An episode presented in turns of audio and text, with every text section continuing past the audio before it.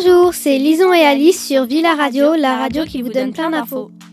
Alors, comment vont nos petits animaux de compagnie? C'est la question que nous nous sommes posée aujourd'hui. Après réflexion, nous avons constaté que beaucoup sont maltraités et abandonnés. Mais déjà, la maltraitance animalière, qu'est-ce que c'est?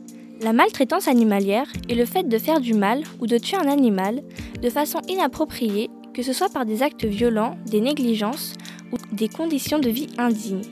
Elle touche les animaux domestiques ou sauvages. Mais en France, les choses évoluent et bougent à leur rythme. Mais elles ne sont pas figées. Depuis le 28 janvier 2015, grâce à 30 millions d'amis qui a porté ce projet de loi, les animaux en France ne sont plus considérés comme des biens meubles, mais sont désormais considérés comme des êtres vivants doués de sensibilité.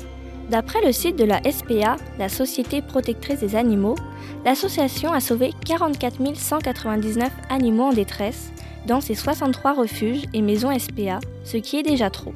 Nous avons aussi eu la chance d'interviewer Madame Stapinati, une dispensaire de soins à la SPA.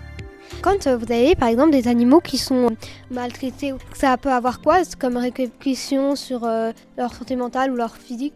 Bah, Généralement, des animaux qui ont, eu de la maltraitance, c'est des animaux qu'il faut rééduquer derrière, surtout pour les chiens, parce qu'après, bah, forcément, ils ont peur de l'homme. Donc, euh, mm.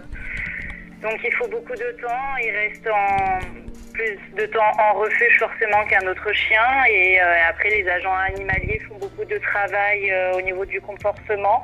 Et après, généralement, ils conseillent aussi aux adoptants de, suivre des cours, euh, de continuer à poursuivre des cours de comportement avec un comportementaliste canne. Souvent, ces animaux-là, ils sont moins souvent adoptés parce qu'ils ont un peu plus peur de l'homme.